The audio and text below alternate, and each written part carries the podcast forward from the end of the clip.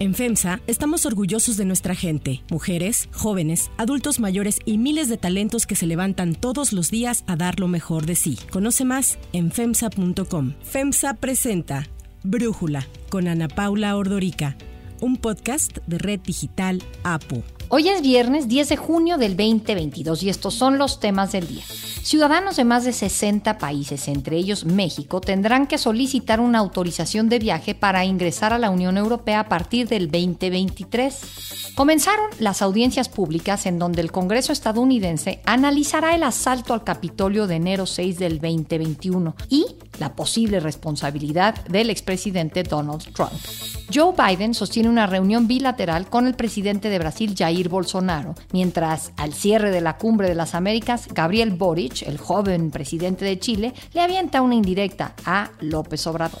Un nuevo medicamento genera altas expectativas en personas con obesidad que rechazan someterse a una cirugía bariátrica. Pero antes vamos con el tema de profundidad. Ahora es directo por eso se hace censo casa por casa. Así descalificó el presidente Andrés Manuel López Obrador las operaciones que realizaba el Fondo de Desastres Naturales, el Fonden, argumentando que estaba plagado de corrupción. El Fonden era un instrumento financiero, un fideicomiso dentro del Sistema Nacional de Protección Civil, de donde salían los recursos para enfrentar las emergencias causadas por desastres naturales. Con este dinero se podía financiar la reconstrucción de infraestructura pública y vivienda de la población de escasos recursos sin comprometer los presupuestos existentes ni los programas públicos. Fue creado en el sexenio de Ernesto Cedillo en el año 1996 y desapareció con el presidente López Obrador en el 2021. Uno de los motivos que dio el presidente para desaparecer el Fonden fue que así no habría intermediarios, que el apoyo llegaría a las personas damnificadas de forma directa. El Fonden era de esas partidas que se manejaban de manera discrecional, que servían para que se robaran el dinero. Ahora ya no hay Fonden porque no hay corrupción. El Fonden lo administraba la Secretaría de Gobernación y también realizaba las declaraciones de emergencia por desastres naturales que incluía la descripción del fenómeno, decir más o menos cuánta población estaba afectada y reportaba los daños. El fideicomiso era operado por Banobras y canalizaba los recursos del programa. El dinero se repartía por medio de padrones de beneficiarios que construía la Secretaría de Desarrollo Agrario. Así se operó en la construcción de viviendas tras el sismo del 2017, por ejemplo. La desaparición del Fonden se publicó en el Diario Oficial de la Federación en julio del 2021 y cuando esto sucedió, la responsabilidad se trasladó a la Secretaría de Hacienda. Por eso se le transfirieron más de 25 mil millones de pesos para ser utilizados ante emergencias naturales. El presidente explicó que ahora los recursos destinados a emergencias como inundaciones, huracanes y sismos no tendrían un tope. Todo el dinero que se necesitara saldría de Hacienda. Informó que cada caso sería atendido directamente por él y por los secretarios que se requieran, como el de la defensa para implementar el plan de N3 y el de Marina con el plan Marina. Además, los apoyos del gobierno deberían ser entregados de primera mano con censos en las familias que han sido afectadas y dándoles la ayuda necesaria. Un ejemplo del nuevo plan para atender desastres naturales fueron las inundaciones en agosto del 2021 en Veracruz, en donde se les otorgaron a las familias despensas y electrodomésticos. El presidente López Obrador presumió que sin el Fonden su gobierno estaba ayudando más que en otros sexenios. Lo del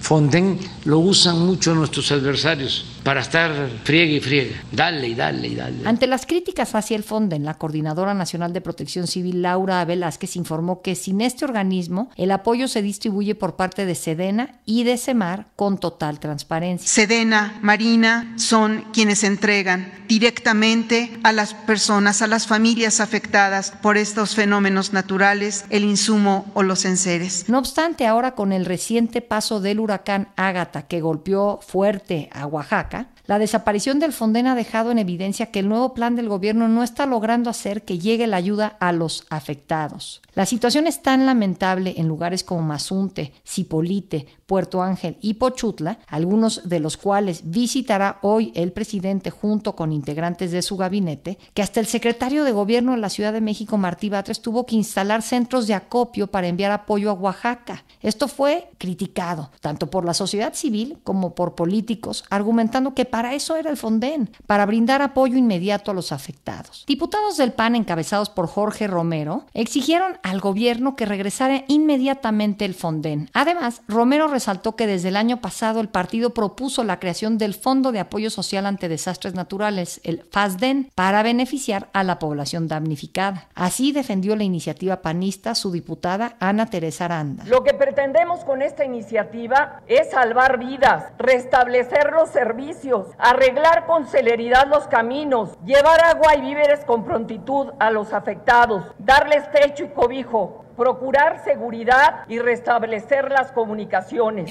El análisis. Para profundizar más en el tema, le agradezco a Raimundo Padilla, doctor en antropología, investigador de la Universidad de Colima y miembro del Colegio Mexicano de Profesionales en Gestión de Riesgos y Protección Civil, platicar con nosotros. Ray, ¿sientes que había un problema con la entrega de ayudas a través del Fonden ante desastres naturales? Bueno, mira, yo creo que hay que recordar, fue en 1999, y esto complementa la información que tú ya brindabas, cuando se emitieron las primeras reglas de operación del FONDEN, del Fondo de Desastres Naturales. Y esto es importante porque establecía reglas, o sea, un mecanismo confiable a través del cual se podían solicitar recursos, se conocía cómo iban a transitar, cómo iban a ser distribuidos, cómo se iban a administrar, e incluso cómo se podía diagnosticar y evaluar la efectividad de la aplicación de estos recursos. Entonces, el problema que se está presentando ante el cual pues diversas voces se han inconformado es la falta de transparencia en buena parte y la poca claridad que existe sobre la administración de los recursos en la actualidad. Es decir, se abrió una enorme brecha de discrecionalidad para la asignación de estos dineros. Y eso, pues, evidentemente abre una gran oportunidad para que se generen actos de corrupción que tendrán que ser demostrados debidamente y que no nos libran de ese problema que era el argumento principal por el cual desaparecieron el Fonden a través de todo un proceso legislativo que tú ya mencionabas hace unos momentos. ¿Esta propuesta que hace el PAN podría ser un buen sustituto? Yo creo que todas las propuestas son importantes, sin embargo, creo que si ya se tenía un mecanismo que más o menos funcionó por un poquito más de 20 años, como todos los programas era perfectible, y tal vez no con el mismo nombre, pero sí me parece que tiene que existir un programa que a través del cual se haga muy claro cómo se tiene que proceder en la asignación de los recursos. Actualmente lo que sabemos a nivel municipal es que apenas se está capacitando a los alcaldes para que puedan conocer el proceso a través del cual van a solicitar este recursos en caso de presentarse una emergencia o un desastre. Sin embargo, se les ha hecho llegar, por ejemplo, oficios donde se les pide a nivel municipal que cada uno de los municipios cuente con un fondo de desastres. Y digamos, y eso estaría muy bien como propuesta, pero no se les explica cómo van a gestionar el recurso para contar con ese fondo, de dónde va a surgir ese dinero, el cual deben tener para en caso de que se presente una emergencia. Y desde julio del 2021 que se tomó la decisión de desaparecer el Fonden a la fecha, los desastres naturales que han golpeado al país, ¿hay alguno en donde tú puedas identificar que hubo una buena gestión? La verdad es que parte del problema es precisamente la incertidumbre, ¿sí? Mm. De estas fechas para acá no se tiene claridad del ejercicio de los recursos y no contamos con un mecanismo a través del cual se pueda entregar información clara de cómo fue que se eh, diagnosticaron las necesidades, cómo fue que se evaluó cada una de las áreas de acción en que se tenían que implementar los recursos y tampoco tenemos claridad sobre la asignación de los dineros, cómo fue que se administraron, cuánto tiempo duraron. Aquí lo que vemos en consonancia con lo que se venía realizando desde décadas atrás a esta administración es que eh, no contamos con precisión de información y que esta oportunidad para la corrupción pues sigue estando ahí latente y conocemos escándalos que se siguen presentando en la administración actual ante el ejercicio de estos recursos. Y no es poca cosa porque, digamos, apenas estamos iniciando la temporada de huracanes y ya tenemos este caso tan representativo que ha generado tanta polémica, pero nos quedan meses en que se van a presentar todavía ciclones tropicales pues más frecuentes incluso con magnitudes este, mayores. Entonces es importante que además estos recursos pues no solamente sean paliativos, que esto es parte del problema, digamos, se mantienen durante una semana o dos semanas, sí, pero no se resuelve el problema de fondo, que digamos eh, la falta de empleo para la población, el poco acceso a otras oportunidades, este, la poca movilidad en el estatus social, la escasez de las escuelas, este, problemas en las vías de transporte, en fin, o sea, los problemas eh, sistémicos de la sociedad pues no están siendo solucionados. Nosotros los caracterizamos como vulnerabilidad social y el Fonden, digamos, es una forma de entregar paliativos. Y en esta discrecionalidad en que nos encontramos actualmente, pues la autoridad sigue manteniendo un discurso eh, paternalista en el cual justifica que se entregan eh, recursos, pero es discrecional esa asignación y no hay claridad en términos administrativos de cómo se están ejerciendo. Ahora decías que el Fonden era perfectible. Digo, ya hablar del hubiera es complejo, pero quizás aplicando esto que tú conoces de cómo se pudo haber perfeccionado el Fonden, se puede aplicar al mecanismo actual a través de Hacienda, que decidió el presidente fuera el mecanismo para ayudar a las poblaciones vulnerables ante desastres? Bueno, claro que la Secretaría de Hacienda tiene mecanismos de investigación para darle seguimiento a cada centavo del erario. Si el problema es la corrupción, sí, tienen que generarse estos mecanismos de diagnóstico y evaluación puntual sobre cada uno de los pesos que se están entregando a la población. Además, hacerse las sanciones pertinentes, pero digamos, en la historia del FONDEM, pues tenemos casos muy escasos de corrupción comprobada y que hayan procedido a una penalización con cárcel. En la mayoría de los casos quedaban en esta esfera del chisme, de la denuncia periodística y no se procedía legalmente, a pesar de que la Secretaría de Hacienda y otros organismos este, parlamentarios podrían este, incorporar reglamentos y mecanismos para hacerlo. Raimundo Padilla, muchísimas gracias por darnos tu análisis y platicar con nosotros. Si te gusta escuchar Brújula, te invitamos a que te suscribas en tu aplicación favorita o que descargues la aplicación Apo Digital. Es totalmente gratis y si te suscribes será más fácil para ti escucharnos. Además, nos puedes dejar un comentario o calificar el podcast para que sigamos creciendo y mejorando para ti. Hay otras noticias para tomar en cuenta. 1. Viajes a Europa. A partir del próximo año, los viajeros mexicanos y de al menos otros 60 países tendrán que solicitar una autorización de viaje para países europeos, tanto del espacio Schengen como otros no miembros de la Unión Europea, con el fin de mejorar la seguridad fronteriza, reducir la inmigración ilegal a Europa y prevenir actividades criminales y terroristas. Ante la confusión que ha generado la información, la Embajada de la Unión Europea en México aclaró que el nuevo requisito no se trata de una visa. Explicó que la autorización de viaje se obtendrá en línea la cual se entregará en la mayoría de los casos en cuestión de minutos después de realizar el pago correspondiente. Y señaló que esta autorización es muy distinta a una visa, la cual suele tramitarse con anticipación y está sujeta a comprobar o brindar información sobre quién la solicita o el motivo del viaje. El Sistema Europeo de Información y Autorización de Viajes, ETIAS, se encuentra vigente desde el 2018, pero hasta ahora era opcional. Para Brújula, Gautier Miño, embajador de la Unión Europea en México, nos explica los alcances que tendrá este nuevo requisito. A partir del 2023, en una fecha que queda por definir más precisamente, la Unión Europea aplicará un sistema europeo de información y autorización de viaje, ETIAS por su sigla en inglés, a los viajeros procedentes de países que, como México,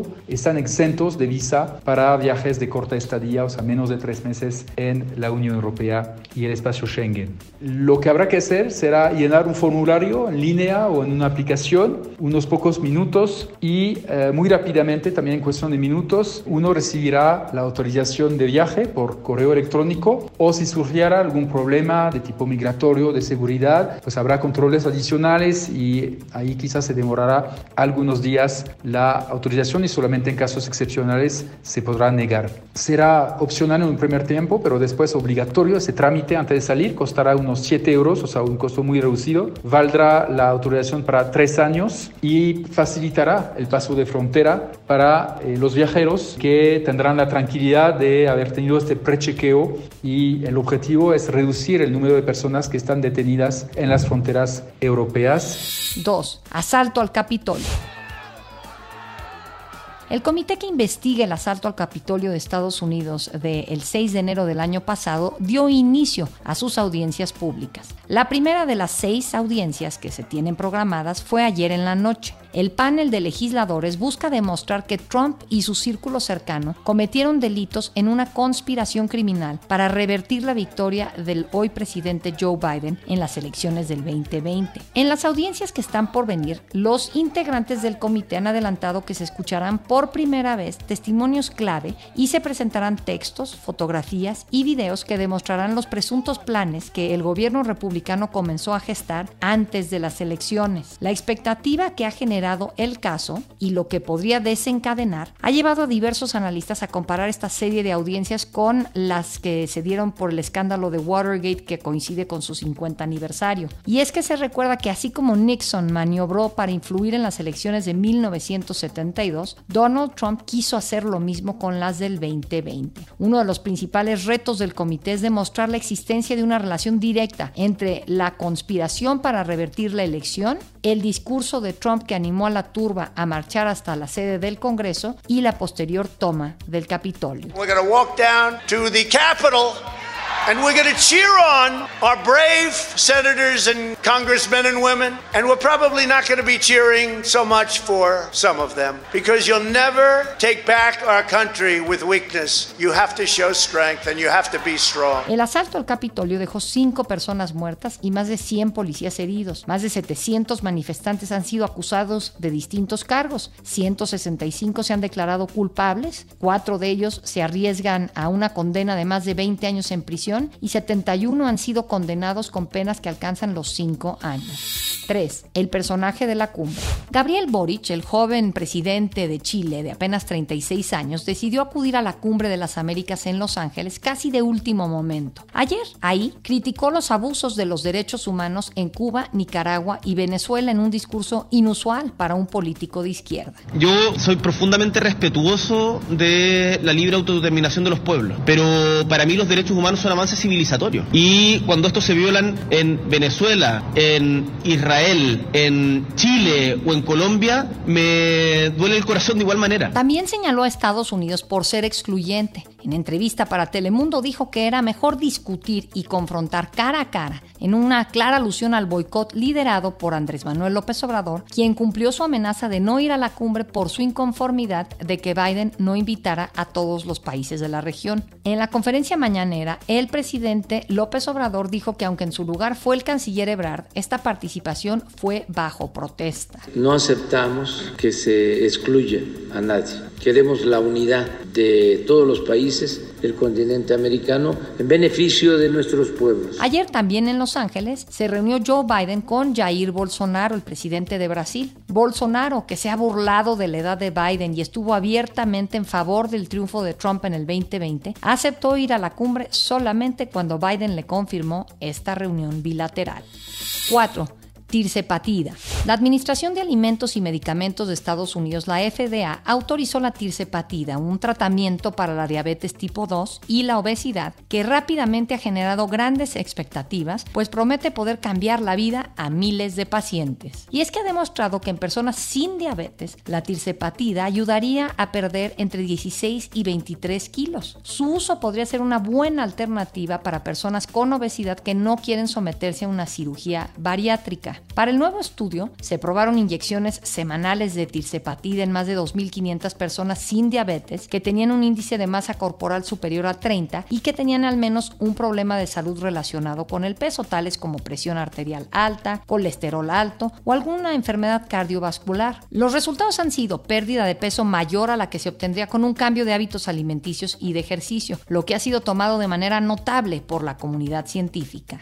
Para Brújula, la doctora Diane Pérez, periodista especializada en temas de salud, nos habla sobre la tirsepatida y sus principales características. Su mecanismo de acción consiste en regular los niveles de azúcar en la sangre y enviar señales del intestino al cerebro cuando la persona ha llegado a la saciedad. Es un medicamento que se debe inyectar semanalmente a las personas para obtener los efectos deseados. La buena noticia es que al igual que otros fármacos de su género, como la semaglutida, por ejemplo, ejerce un efecto alentador en las personas con sobrepeso y obesidad para reducir la masa corporal. De hecho, un estudio publicado en la revista médica New England Journal of Medicine revela que los pacientes que recibieron tirsepatida durante 72 semanas tuvieron una reducción significativa del peso corporal. Los efectos secundarios en quienes ingieren este medicamento suelen ser leves, como náusea, vómito y malestar gastrointestinal en general. Sin embargo, es importante que las personas que lo consumen no tengan problemas de la glándula tiroides, ya que su administración se ha asociado a tumores de tiroides en roedores.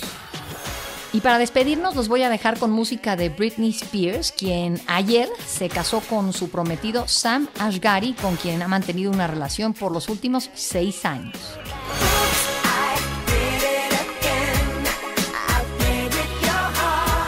Yo soy Ana Paula Ordorica. Brújula lo produce Bacheva Faitelson. En la redacción, Airam Narváez. En la coordinación y redacción, Christopher Chimal. Y en la edición, Omar Lozano. Los esperamos el lunes con la información más importante del día. Que pasen un muy buen fin de semana. Oxo, Farmacias ISA, Cruz Verde, Oxo Gas, Coca-Cola FEMSA, Invera, Torrey y PTM son algunas de las muchas empresas que crean más de 245 mil empleos tan solo en México y generan valor como parte de FEMSA. FEMSA presentó Brújula con Ana Paula Ordorica, un podcast de Red Digital APO.